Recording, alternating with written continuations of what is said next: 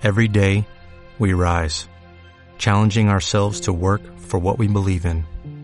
At U.S. Border Patrol, protecting our borders is more than a job, it's a calling. Agents answer the call, working together to keep our country and communities safe. If you are ready for a new mission, join U.S. Border Patrol and go beyond. Learn more at cbp.gov/careers.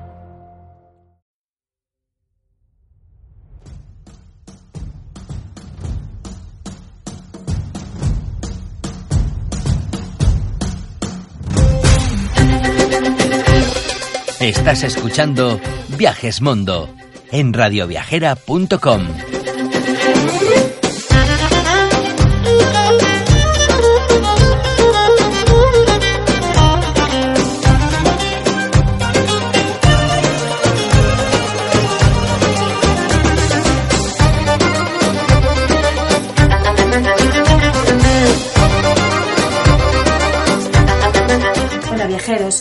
Gema de viajandoconmicámara.com y hoy dedicaremos nuestro episodio a esa exótica ciudad que en beber significa tierra de Dios. Marrakech es una de las ciudades imperiales de Marruecos y la más turística del país.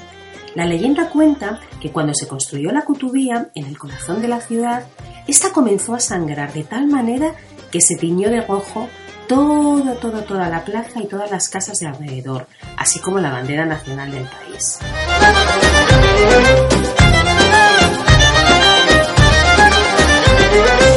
Los orígenes de la ciudad no están claros, pero se acepta comúnmente que comenzó siendo un campamento militar establecido por Abu Bakr, un gran jefe almorávide, en 1070. Su primo y sucesor, Yusuf ben Tachim, es quien comienza la tarea de convertir el oasis primitivo en una capital digna de su imperio, que se extendía desde el Atlántico hasta Argelia y desde el Sáhara hasta Alepo. La conquista almohade hizo casi desaparecer las primeras construcciones que fueron reemplazadas por otras, muchas de las cuales podemos admirar aún hoy. Antes de comenzar con mis imprescindibles de esta bonita ciudad, os quiero recordar que, bueno, pues algo que nos preocupa mucho a todos cuando salimos de viaje, ¿no? Aquí no hay vacunas obligatorias para nosotros, pero lo que sí que os diría es que eh, no visitáis el país sin un buen seguro de viaje, ya que cuando se sale de casa es mejor tener todo bien atado y no pensar nada más que en disfrutar. Como seguros os diré que hay muchos, pero a mí hay uno que me gusta especialmente, que es Seguros Mondo ya que sus presupuestos son personalizados y adaptados a vuestro tipo de viaje y así pues no tenéis que pagar más dinero por servicios que ya tenéis contratados pues en alguna tarjeta de crédito o en algún otro seguro. Podéis ver toda la información en su página web, seguro que os sorprenderá ya que por ejemplo encontraréis muchísimas más causas eh, posibles de cancelación que en otros seguros, ¿no? Así que ya sabéis, antes de elegir un seguro de viaje, tened en cuenta Seguros Mondo y que ellos se encarguen de vuestra seguridad y vosotros solo de disfrutar. Y bueno, pues ahora ya vamos a ir a ver un poquito los imprescindibles de esta maravillosa ciudad, que está llena de colores, olores, sabores y muchísimo más, pero todo, todo desde luego eh, desprende una magia mm, increíble. Yo os diré que como primera cosita imprescindible, pues, ¿qué os voy a decir? Pues que no os perdáis la plaza, ¿no? La plaza Yemarfa. Eh, es el centro de la vida de la ciudad.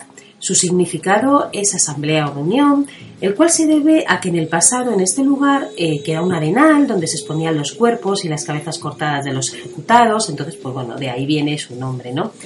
La plaza es el lugar más importante de la Medina. A mí sobre todo lo que me gusta es la transformación del día a la noche. De día podréis ver monos, serpientes, dentistas, puestos de zumos de naranja, frutos secos, y por la noche la plaza se viste de puestos de comida para poder cenar. De hecho, eh, no sé, eh, hay muchísimos sitios que, son estupendos, luego ya veremos alguno. Hay, unas brochetas de pollo divinas, pero bueno, eso luego os lo cuento cuando, cuando hablemos de la gastronomía. Es un lugar diferente a todo. Eh, donde puedes ver músicos improvisando, gente bailando. Toda la plaza está rodeada de, de, cafés que cuentan con unas terrazas estupendas para capturar buenas fotos. Yo desde luego os diría que la plaza tiene dos momentos y que hay que verla en sus dos momentos. Tenéis que ir de día, pero por supuesto no podéis tampoco perder la noche. A mí hay un sitio que me encanta, que es el Café París al atardecer, ahí tomarse un tecito es divino y si sois golosos pues hay unos dulces también que están estupendos. Pero no os perdáis esas fotos y esa visita porque es de, de lo mejorcito que hay.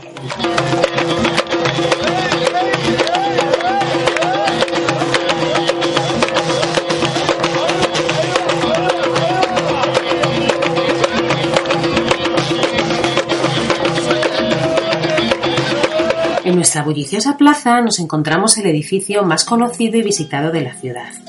Se trata de la Cutubía, que se inició en 1141 por el califa Abd al-Mumin y destaca por su minarete de 69 metros que al mirarlo os recordará muchísimo a la Giralda de Sevilla. Su nombre, que significa mezquita de los libreros, se debe a los numerosos puestos de libros que la rodeaban en tiempos pasados. La primera vez que estás allí, la verdad es que cuando oyes la llamada a la oración, te quedas un poco con la boca abierta.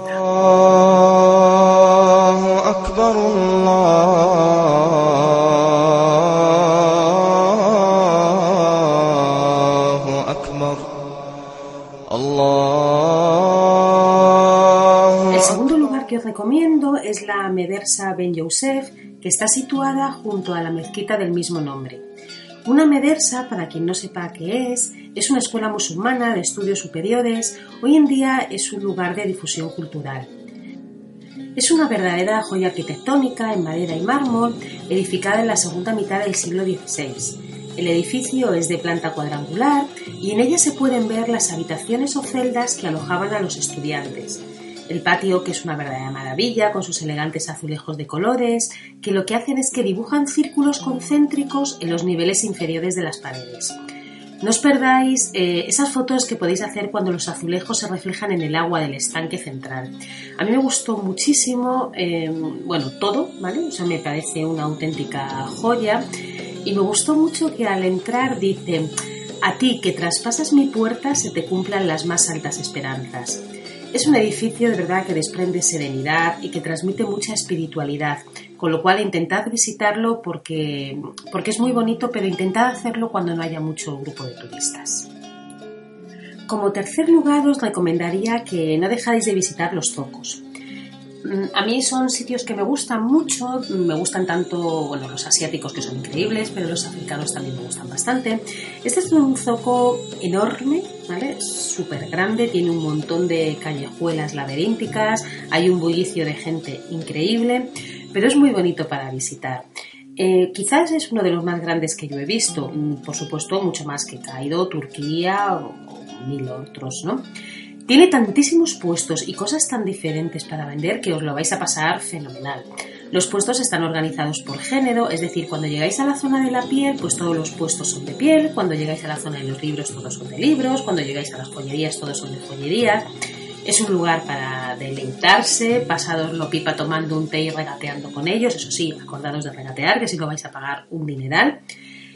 Pero sí que tenéis que tener en cuenta una cosa también, y es que los puestos más cercanos a la plaza son puestos, bueno, pues de peor calidad, son puestos muchísimo más caros. Así que yo recomiendo adentrados por el foco, pero adentrados, o sea, ¿vale?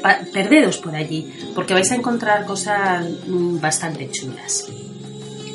Como cuarto lugar os diré que tenéis que ir a las tumbas saríes, que datan del siglo XVI, aunque no es un recinto muy grande, es muy agradable para su visita, están ubicadas en un jardín cerrado y se accede a ellas a través de un pequeño pasillo. Hay aproximadamente unas ciento y pico tumbas decoradas con preciosos mosaicos, donde destaca el mausoleo principal que está enterrado el sultán Ahmed al-Mansur, conocido como el Dorado y también su familia. Consta de tres salas, siendo la más conocida la de las doce columnas en las que están enterrados sus hijos. Esta sala está decorada en mármol de Carrara y el techo es de madera con cedro con relieves de oro. Las paredes están cubiertas de estuco imitando el dibujo de Nida de Abeja. A mí me parece un sitio realmente increíble. También podéis ver la segunda sala que alberga el Mirab, que es un pequeño nicho que las mezquitas indica el lugar donde deben de mirar los fieles para ir a orar, ¿no? Aquí encontramos cuatro columnas de mármol blanco. Esta sala servía de mezquita, solo guardaba las tumbas salahuitas. Em, también se puede visitar la tercera sala, ¿vale? que es llamada la de los tres nichos. Está muy decorada por mosaicos y estucos y guarda las tumbas de los príncipes sabíes que murieron siendo pequeños y las mujeres y concubinas de los príncipes. El puesto quinto se lo doy a la Medina y para visitar la Medina lo mejor es dejarse llevar, ¿vale? Camináis por ella sin fijar un recorrido fijo. A mí me encanta adentrarme por esas calles, mezclarme con la gente, descubrir esos olores, sensaciones, comidas, ruidos. Tened cuidado porque hay veces que vais andando y llegan motos, mm, bueno, coches pocos, ¿vale? En alguna zona sí, pero sobre todo las motos, los carros, y bueno, a veces os podéis llevar algún sustillo, ¿vale? Eh, la Medina es muy bonita, es un color espectacular. Y yo destacaría también que esa Medina está murallada, ¿vale? Con lo cual tiene varias puertas preciosas de estilo almohade que han permanecido a lo largo de los años. En otros tiempos eran lógicamente el acceso a la Medina, ¿vale? En árabe son nombradas como Bat y entonces, pues, bueno, os voy a decir las que a mí me parecen más, más bonitas, ¿no? Bataznaú es la puerta del Carnero sin cuerno, es la principal entrada a la casba y fue nombrada así después de haber perdido ambas torres que la componían. Fue construida de piedra de Gelid en un azul grisáceo y se volvió roja por la acción de los vientos que aportaba la arena del desierto. Hay otra puerta que se llama la Ergob, que es de color ocre. Esta puerta eh, es llamada zumo de uva porque servía para controlar la entrada de las bebidas alcohólicas. La puerta de El Kemis, que es la puerta de acceso al zoco del mismo nombre, que significa el jueves.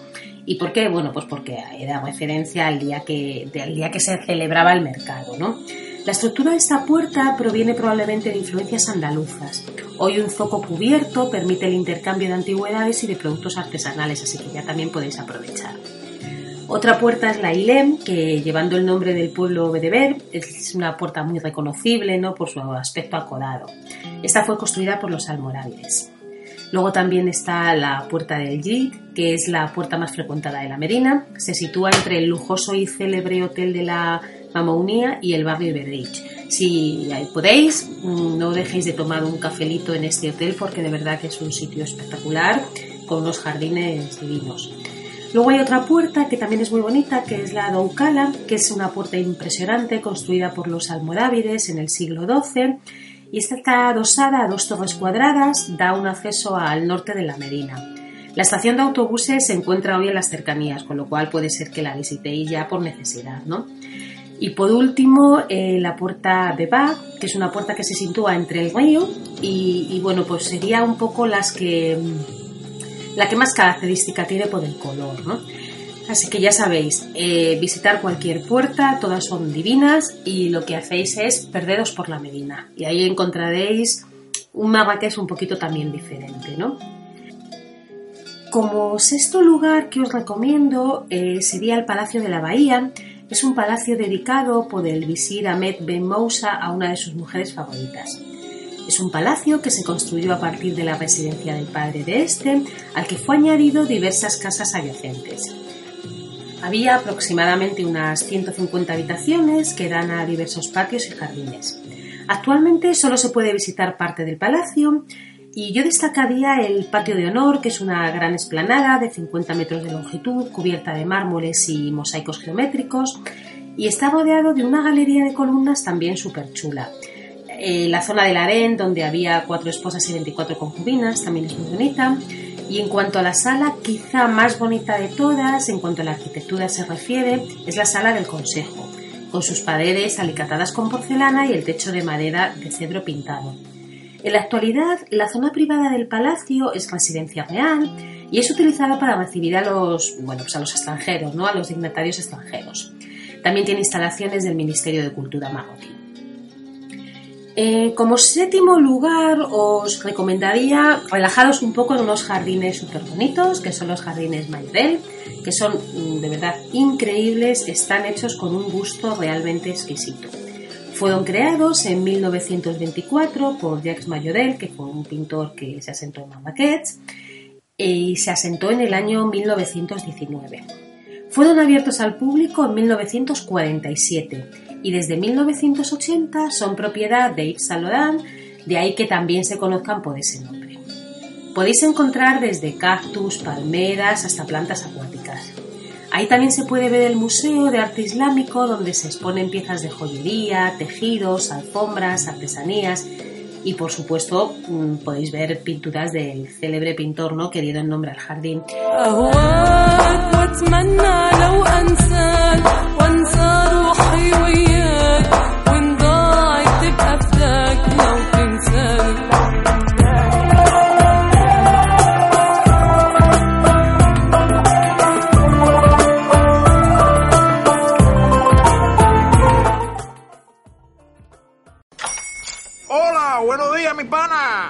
Buenos días, bienvenido a Sherwin Williams.